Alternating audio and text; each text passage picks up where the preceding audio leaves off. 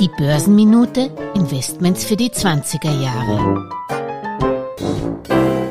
Mit freundlicher Unterstützung der Darat Bank.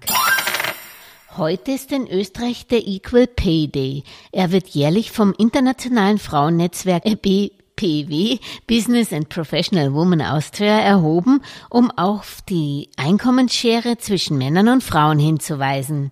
Bis zum 15. Februar 2022 müssen Frauen in Österreich nämlich statistisch gratis arbeiten, während Männer schon seit Jahresbeginn bezahlt werden. Nicht viel anders ist dies in der Schweiz und in Deutschland. Das ist natürlich sehr löblich, dass darauf hingewiesen wird. Nur sollte man meiner Meinung nach auch neben dem Equal Day noch den Equal Pension Day erwähnen, der sogar erst Ende April wäre, denn laut Pensionsversicherungsanstalt erhielten Männer im Jahr 2020 eine durchschnittliche Alterspension von 1721 Euro, Frauen hingegen nur von 1112 Euro, das ist knapp ein Drittel weniger. Umso wichtiger ist es für Frauen selbst vorzusorgen.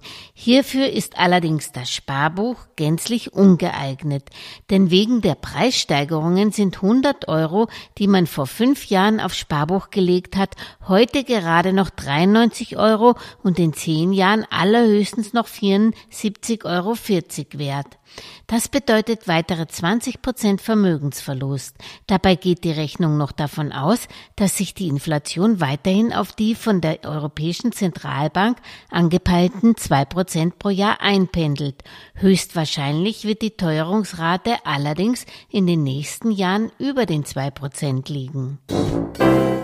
Alles Gesagte ist nur die persönliche Meinung von Julia Kistner und daher keine Anlageempfehlung und keine Rechts- und Steuerberatung. Für Verluste, die aufgrund von getroffenen Aussagen entstehen, übernimmt die Autorin Julia Kistner keine Haftung.